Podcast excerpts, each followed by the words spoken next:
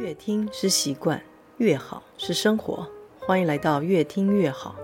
了解世界之前，也许我们都应该先了解自己，而了解自己，也是了解人的行为与思考背后的出发点。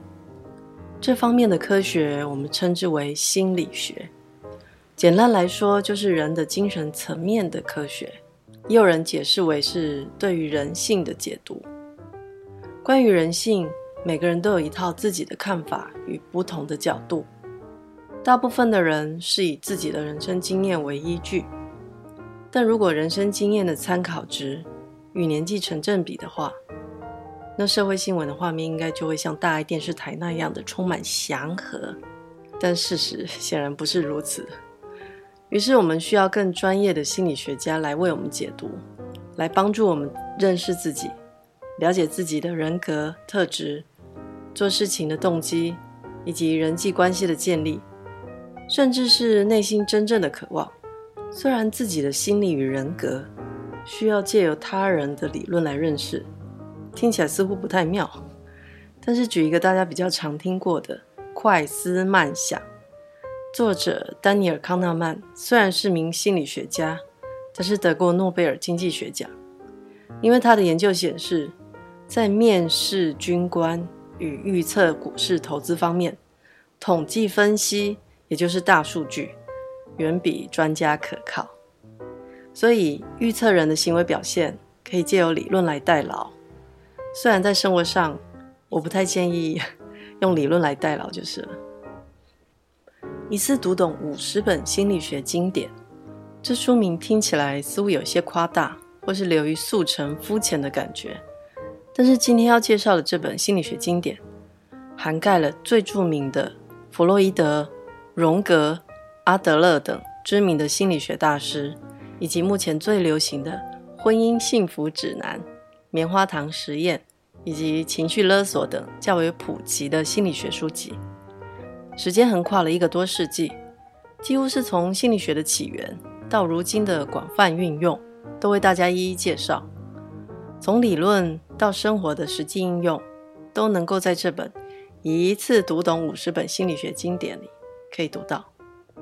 而这本书虽然是欧美大学的必读书单，但是内容浅显易懂，因为作者汤姆·巴特勒·鲍登先生希望能将经典普及化，让大家在健身房、捷运或是做家事的时候，也能以有声书的方式轻松聆听。我个人是在开车时，一次听一点电子书的方式来慢慢听完的。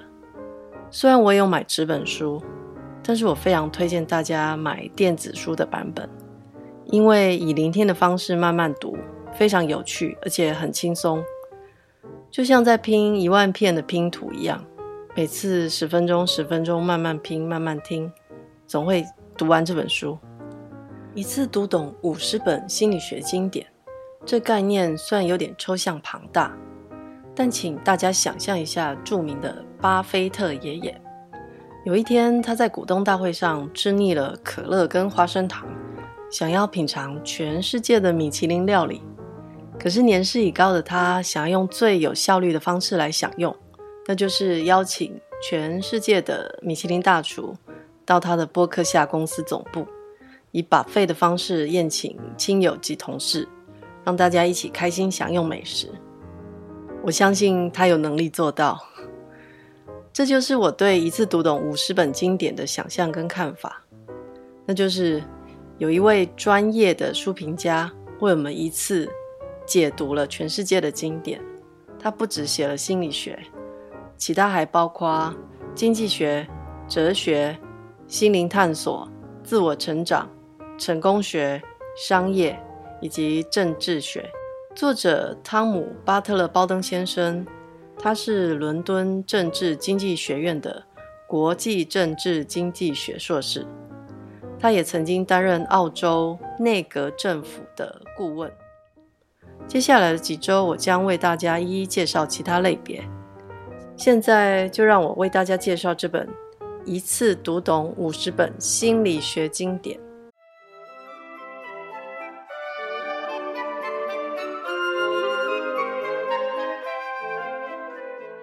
在某些层面看来，心理学家从事的是拯救世界的工作，因为只有人与人之间彼此善待，世界才会和平。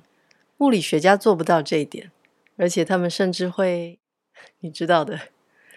这是卡尔·罗杰斯在他的著作《成为一个人》（On Becoming a Person） 这本书里所描述到对于心理学与人际间的观点。如果你认为五十本实在太多，只想选读一本，我会推荐卡尔·罗杰斯，因为爱不是借由分析了解而得到，爱是必须借由付出与感受而得到。在这里推荐想要理解心理学经典，但是总是被弗洛伊德和荣格的艰涩理论给挡在门外的读者。卡尔·罗杰斯是我认为必读的经典。另外，台湾最近也出版了他另一本《存在之道》，也是非常值得阅读。心理学成为一门科学的时间很短，它是由哲学、生理学，有时候是统计学所衍生出来的。但是，随着科技和医学的发展，也许未来又将回归于生理学的范畴。但是，那将陷入一种把人类的存在当成一种有机 AI 而失去意义。作者把五十本心理学经典分为七大类，让读者有效地寻找自己最感兴趣的类别，也就是预告片的概念。而这七大类别分别是：第一，基因生物的大脑科学；第二，潜意识心灵；第三，好心情与快乐的原理；第四，人格与自我的研究；第五，人的动机；第六，人际关系与家庭关系的基础。第七，创造力与沟通能力。另外，作者还提供五十本书单，以及写信索取就能读到的读者红利书评，有八本。呃，为了介绍这一本书，我也硬着头皮用英文去写信向他索取到了。以下我将依照类别为大家一一介绍。第一。以基因生物学为出发的神经系统研究，例如自闭症、妥瑞氏症。其中，《我的大脑和你不一样》的作者故事曾翻拍成好莱坞电影《星星的孩子》，由克莱尔·丹尼斯主演，非常典型的好莱坞励志电影，是美国一名畜产科教授天宝·葛兰登的故事。而他的故事也为自闭症研究开启了一扇重要的大门。作者的结论非常温馨。他说：“自闭症的特征是他们感觉容易超载，但那只是一种现象，不需要解读成病症。只要不要派他们去当老师或业务员，而是专心在实验室里读数据的科学家就好了。”关于这点，我的看法是。感觉超载这件事，每个人的标准不一样。现代人因为刺激太多，也很容易超载。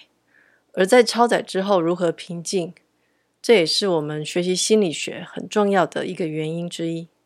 第二，潜意识心灵，最著名的就是弗洛伊德以及荣格，相信大家对他们的名字都很熟悉。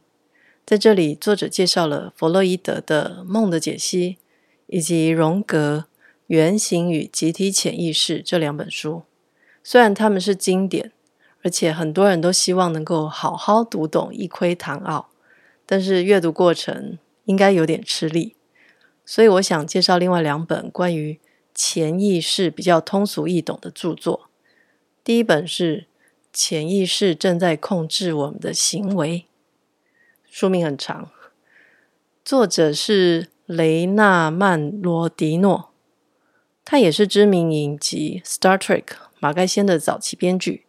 他本人是物理学博士，也曾帮史蒂芬·霍金一起写《新时间简史》。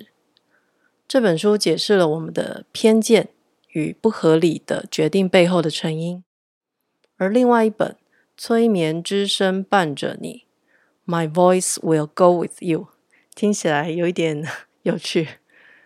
作者有两位，第一位是。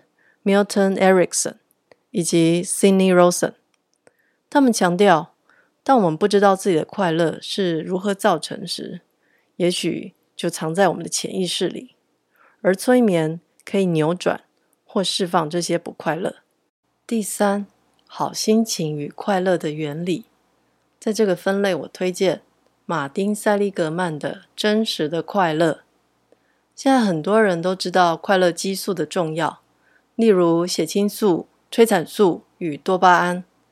有些治疗方式是以药物改变激素的比例，以提升精神。但这些都是以生理学的角度来研究快乐，如何自己提升，那就是正向心理学的研究范围。但在心理学，有绝大部分是在讨论异常，也就是坏心情的情况，只有少部分是研究如何提升好心情的原理。马丁·塞利格曼觉得研究好心情，也许比研究坏心情更重要，而且有用。第四。人格与自我研究，关于这个类别，大家比较熟悉的应该是《别急着吃棉花糖》的作者沃尔特·米歇尔。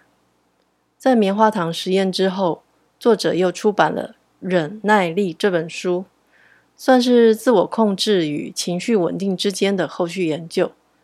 在这本书里，他强调意志力可以透过一些技巧来培养，例如，不小心吃完一包洋芋片之后，不要太责备自己。只要利用书中的方法，你就不会一再的吃洋芋片。而另外一本《心态致胜》，作者是卡罗·杜维克，他提出封闭心态与开放心态如何影响人在失败之后的动力恢复。他这本书改变了我非常多的观点，所以我推荐给大家。第五，人的动机，为什么我会做出这样的事？作者推荐了阿德勒的作品《认识人性》，相信《被讨厌的勇气》帮助了不少读者。在阿德勒《认识人性》的这本书里提到，自认缺少的事物决定了我们成为什么样的人。人做事的动力在于弥补自己的不足，有些人是爱。有些人是金钱或权力，因为不同的匮乏，促使人做出不同的行为。第六，关系的动力，也就是探讨各种人际关系的现象，尤其是婚姻关系。这里有一本非常特别的作品，《七个让爱延续的方法》，作者是约翰高曼，他的背景是数学家，他以统计学的方法得出大数据。来观察出夫妻间只要踩到哪些地雷，就会在一年之内离异，准确率高达百分之九十一。也就是说，他只要看一下夫妻之间的哪些互动小动作，他就能够猜出他们的婚姻能否维系。另一本我个人非常推荐的是《成为一个人》，作者是卡尔·罗杰斯，他将每个上门求诊的病人。都视为需要好好倾听的朋友，像是深夜食堂老板，只有静静的聆听，不批判也不纠正，而是提供陪伴。而且他非常反对将人视为实验室的白老鼠那样，用什么刺激就会有什么反应，因为他认为只要有良好的人际互动，许多问题都能解决。而良好的人际互动来自于好好倾听。这本《成为一个人》是他职业三十年的心得，不是讲述现象，而是传达一种智慧。这个智慧就是，所有人的需求都只是想要抛开束缚，抛开应用生活的面具，来成为真正的自己。因为大部分的问题都来自于否认自己的感受。第七，创造力和沟通技巧。在这个类别，作者解析了《心流》的作者另一本著作《创造力》，以及大家都朗朗上口的 EQ 二。关于这个领域，也就是创造力和沟通技巧，大家应该都非常熟悉，相关的书籍和书评也很多，大家可以依照自己的喜好去阅读选择。第八，就是必须写信向作者索取的读者红利，并未收录在书中。它一共有八本，其中一本是情绪勒索，Emotional Blackmail，在台湾也有非常多的相关著作，大家应该都很熟悉。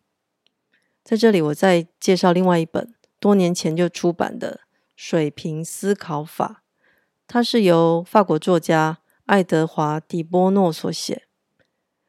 大家应该比较熟悉的是垂直思考法，也就是逻辑思维，而水平思考法可能比较陌生。我个人的解读是，水平思考想得又广又远，比较接近智慧；垂直思考法比较像是直接反应的聪明。因为如果方向错误，又一直钻研下去的话，得不到答案，很像人生常见的问题，总循着老路走，到达不了新地方。而水平思考法能够避免这样的思考错误。以上就是我对这本。一次读懂五十本心理学经典的介绍，我想一般人应该没有时间好好研读五十本心理学的经典，所以这本书对于缺乏时间和心力的读者来说非常值得阅读。最后，非常感谢大家今天的收听。如果喜欢我们节目，也欢迎五星关注，并分享给身边的朋友，让大家一起越听越好。谢谢，我们下集再见，拜拜。